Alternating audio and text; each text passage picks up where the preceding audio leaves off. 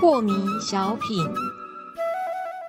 张讲师您好，有一位听众朋友，他想请教讲师，他说啊，有位吴先生，他骑摩托车上街的时候，他看见隔壁村的一个周贝贝，不知道什么原因摔倒在路上，所以这个吴先生他就扶起了这个摔倒在地上的周贝贝，并且送他去医院，而且还联系了周贝贝的家属来医院以后，他才离开。那么这个事情到这里哦，我想大家应该都跟我的感觉一样，就是这个吴先生做了一件见义勇为的事情。可是呢，两天后啊，这位吴先生他竟然跳水自杀了。为什么呢？因为在第二天，吴先生接到了周贝贝的家属的电话，他说啊，这个周贝贝指证是吴先生骑摩托车把他撞倒的，所以呢，就跟他要了数十万的赔偿。那双方都争执不下，吴先生呢，他就觉得有冤无处说啊。所以呢，他就选择了自杀来证明他的清白。所以讲师，我是不是也请您哦，就针对这一件真实的事件来教导我们，这个好事到底应该怎么做？是啊，这个路见不平拔刀相助，本来是一个正人君子应该有的风范哦。是啊，呃，但是因为被倒咬一口的事情发生多了，很多路人就变成很冷血啊。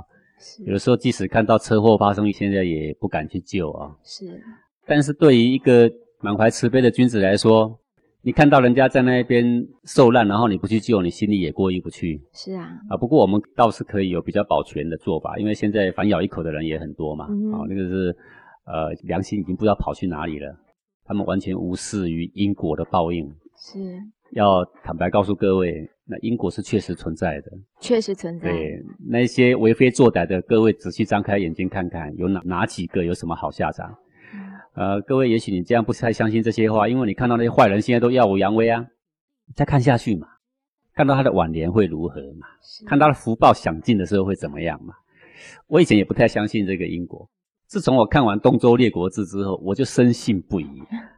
我也鼓励你去看看，这有什么好处呢？你看《东周列国志》，他把四百年的历史的人物浓缩成一本书啊，所以我看不到几页，我就可以看到他的下场了，你知道吗？嗯，四百年对啊，一个人也许翻不过二十页，他寿命已经没了嘞。是到底有没有报应呢？你仔细慢慢给他从里面揣摩，简直是报应不爽的啦。是好、那些耀武扬威的，没有一个什么是好下场的。好、好，那么像刚刚你说这个吴先生这个事情啊，我们可以怎么样在这样世风日下可以比较有保全的办法？就是你要去救他之前，你先去联合一下旁边的左右邻居啊，告知一下说我们一起去救。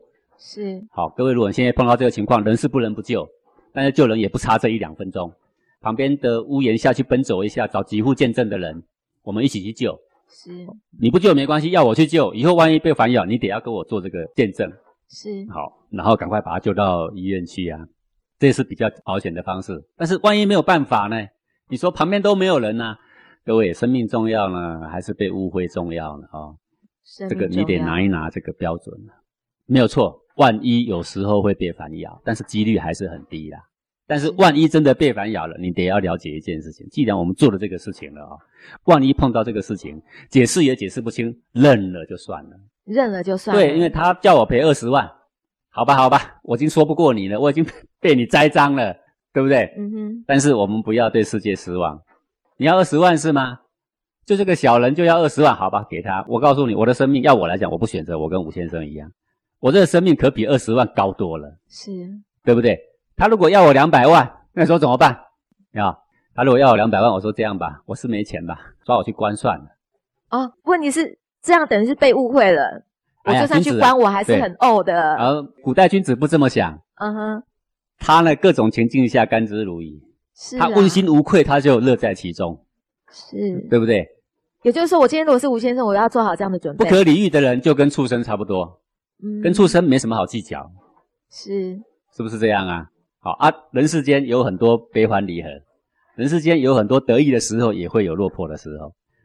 啊，你看王阳明被贬官，对不对？苏东坡被贬官，难道他哭死跳河吗？没有，那如果那样，就不是什么圣贤。是啊，他一样挺直的腰杆，他要告诉人们说，受误会、受冷落，但气节就要像我这样，嗯哼，哦，救人的心不可以因为世道的沉沦，而我们也跟着沉沦下去啦。对，而且就救嗯人还是要救人，但是可以保全一点是，啊。比如说，像我们开车，我们现在就应该装一个录像头啊，有现在都有哈，每个人都要装啊。到时候万一在路上需要救人，录像头一转，是已经造成那个现场，我们去救人，我们到时候有个证据呀、四下无人，我们还是可以做一些事情啊，嗯哼不是吗？我看好多人很聪明，骑机车甚至骑单车也有装录像头 的、啊，他那个很轻嘛，小小的，有什么情况他都可以录下来啊。路上碰到无赖，就会跟他讲说，现在全程在录影，是，所以是有保全的做法啦。但是讲是你讲是说，就算真的是被误会的话，你也不可以把自己的命就这样子。对，就让他这个手段激烈，所太以可能唤起了另外一个栽赃的人他们的后悔。嗯哼，但是呢，这么激烈的做法，然后毁伤了自己的身体，第一个是大不孝了。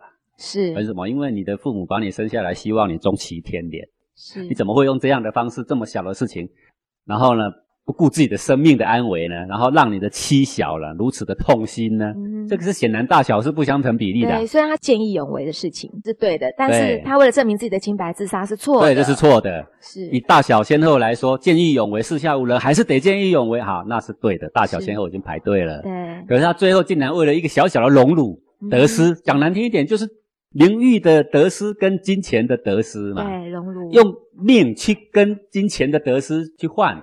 哎，坦白讲，你现在随便抓一个路人说，我八百万买你一条命，不要五十万买你一根手指头，不你也要不要啊是！五十、50万一根手指头，十根就已 经百万了呢。哎，啊，连脚趾头算进去 就一千万了。 我我说五十万买你一根手指头，你想都别想，你都说不要啊，对不对？你都不用是想的啊。是好，一根手指头五十万都不要，那你这个身体值多少啊？那是不得了的价钱呐、对那怎么会他跟你要几十万，你忽然自杀，是不是大小已经一下全部是被情绪淹没？不是因为被钱淹没，是也不是因为被正义淹没，被情绪淹是没被了情绪淹没。哎分不清大小先后了。为什么要观察黄庭？因为所有的人都是被情绪撂倒，是唯一真实的战场就是情绪，不是世间。